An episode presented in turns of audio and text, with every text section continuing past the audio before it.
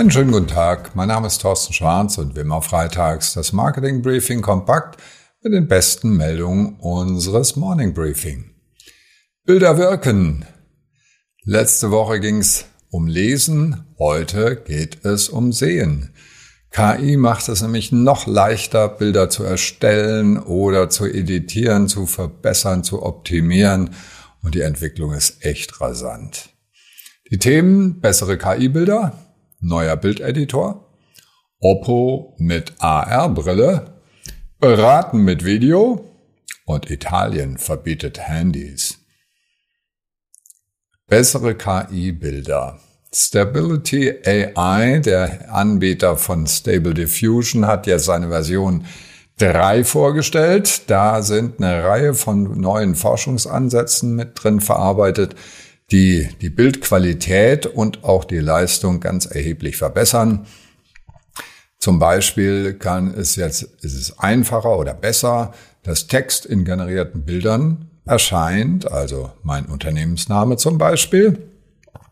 Die haben die bisherige Technologie der UNets durch Transformer ersetzt und das soll das ganze Modell ganz erheblich beschleunigen und eben verbessern. Und durch Flow Matching, wie das Ganze heißt, ist das Rauschen weg. Das heißt also, äh, sukzessive wird das Bild optimiert und immer besser. So, was heißt das alles für Unternehmen?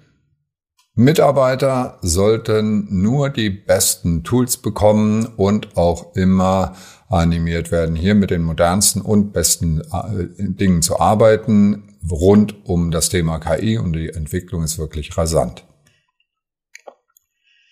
Ein neuer Bildeditor ist da. Photoroom aus Paris, die ja schon recht lange am Markt sind und weltbekannt sind oder weltweit eine der weltweit verbreitetsten Softwareprodukte, um eben Produktbilder zu verbessern, hat gerade seine B-Finanzierungsrunde abgeschlossen, 40 Millionen nochmal bekommen zu den 60 Millionen, die sie, nein, zusammen sind es jetzt 60 Millionen so. Die haben ein Grundlagenmodell, das eben speziell für Produktfotografie entwickelt wurde. Idee dahinter, dass Bilder von einem Unternehmen, das ist also ganz wichtig, konsistent gestylt aussehen. Das heißt, auch Bilder unter, ganz, ganz unterschiedlicher Quellen, ja, die also völlig unterschiedlich sind, sehen dann am Ende aus, als wären sie im gleichen Setting aufgenommen. Und da verarbeiten die insgesamt fünf Milliarden Bilder jedes Jahr. Also das ist schon ein ganzer Happen. So, was heißt das für Sie als Unternehmen? Ganz klar, nicht mehr ohne solche Hilfsmittel arbeiten, denn gerade für die eigene Marke ist es natürlich Ganz, ganz wichtig, dass man da seine eigenen Bildwelten auch hat und das Unternehmen anhand seiner Bilder auch wiedererkennt. Oppo mit AR-Brille. Wir haben es heute mit dem Thema Sehen und zum Sehen brauchen manche Menschen, so wie ich, eine Brille und wir haben es dann sehr leicht. Wir könnten nämlich theoretisch auch eine Augmented Reality Brille haben, die uns also hier irgendwas einblendet, was andere so nicht sehen. Und diese Technologie wird auf jeden Fall kommen. Allerdings kann es noch eine Weile dauern.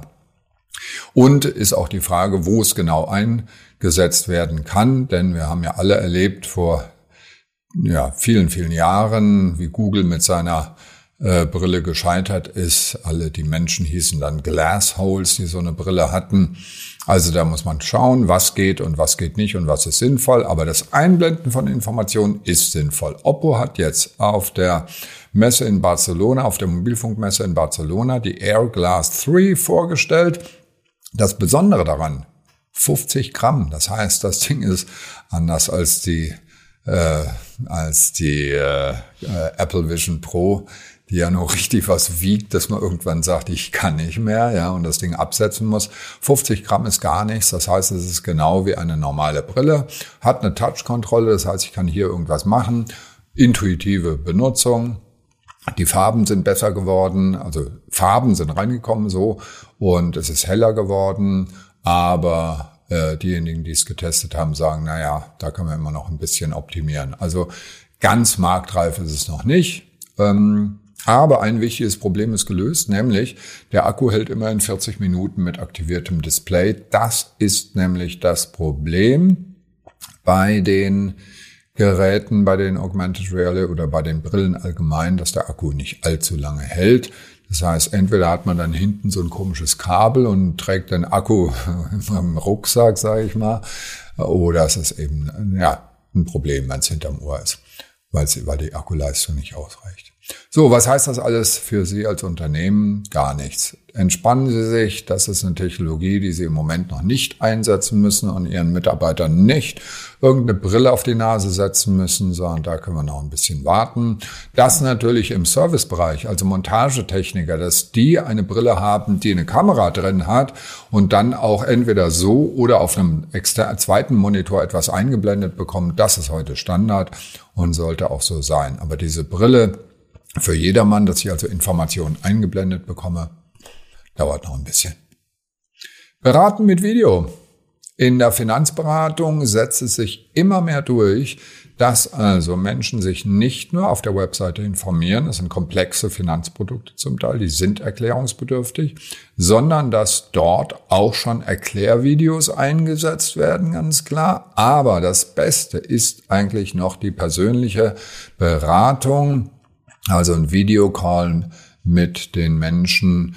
Ähm, es bringt nachweislich erhöhte Produktabschlussquoten, lohnt sich also und ist eine sinnvolle Ergänzung zu Erklärvideos. Also nicht nur ein einfacher Call, nicht nur ein einfacher Bot, sondern echte Menschen, mit denen ich reden kann, denen ich meine Fragen stellen kann, setzt sich immer mehr durch. Das heißt, in dem Moment, wo jemand Interesse hat, nach wie vor gibt es natürlich die Alternative, dass die Damen und Herren zu mir nach Hause kommen, was in der Finanzberatung ja auch sehr, sehr üblich ist. Aber das natürlich zu anderen, ganz, ganz anderen Kosten. Noch gibt es auch Nachteile dieser Technologie gegenüber dem persönlichen Gespräch, nämlich Ton- und Bildqualitätsprobleme. Noch immer haben es viele Menschen nicht im Griff, ihre Technik sinnvoll anzubinden. Und es ist natürlich blöd, wenn ich dann stottere, wenn ich mit meinen Kunden reden möchte. So, was lernen wir als Unternehmen daraus? Ergänzen kann eine solche äh, Technik auf jeden Fall und man sollte es auch ergänzen, aber bitte nicht ersetzen das persönliche Gespräch, sondern immer die verschiedenen Kommunikationskanäle ergänzend einsetzen. Italien verbietet Handys. Ja, das ist natürlich eine meiner Überschriften, die ein bisschen marktschreierisch sind. Nein, Handys sind nicht verboten in Italien, aber man plant ein Verbot an den Schulen und folgt damit dem Beispiel von England beispielsweise und auch Ägypten, die ebenfalls dran sind, das in Schulen zu verbieten. Smartphones und Tablets sind betroffen und es geht um um Kinder bis 14 Jahre, von denen man meint, dass sie im Unterricht zu sehr abgelenkt werden. Und äh, auch der Einsatz für, zu Unterrichtszwecken geht so nicht. Also das, was ich mit meinen Studierenden immer mache, holt mal euer Handy raus, googelt mal, guckt mal hier oder so. Das geht dann also als Lehrer nicht. Warum das Ganze? Weil die Argumentation ist, die Autorität der Lehrkräfte wird untergraben. Gut, ich sage da jetzt als Lehrerskind keine äh, nichts dazu. Da wird mir sehr, sehr viel einfallen. Ähm, ich sage nur so viel, also für Unternehmen spielt das jetzt, glaube ich, keine Rolle, das Thema, dass sie ihren Mitarbeitern äh, natürlich die Möglichkeit geben, an ihrem Arbeitsplatz auch privat ihr Handy zu nutzen. Davon gehe ich mal aus. Das muss ich natürlich in Grenzen halten. Das heißt, wenn die Arbeit langweilig ist, klar, dann ist es gut, dass ich ein Handy habe, um mich irgendwie zu beschäftigen. Und das Gleiche gilt für den Unterricht. Ich würde mich dagegen wehren, wenn ich bei einer Konferenz nicht mehr mein Handy nutzen darf, denn Nichts ist schlimmer als langweilige Vorträge und da bin ich froh, dass ich ein Handy habe. Andererseits, wenn der Vortrag spannend ist, dann werde ich auf garantiert nicht auf die Idee kommen, jetzt auf mein Handy zu schauen. Ich hoffe, dieser Podcast war so interessant für Sie, dass Sie nicht die ganze Zeit auf Ihr Handy geschaut haben. Das waren schon wieder unsere Marketing Briefing Kompakt mit den besten Meldungen des Morning Briefings, alle Details natürlich und die kompletten Artikel zum Anklicken. Wie immer per E-Mail auf tschwarz.de und alle weiteren News gibt es jeden Morgen um 7 Uhr frisch serviert im Marketing Börse Morning Briefing. Schönes Wochenende. Bleiben Sie gesund.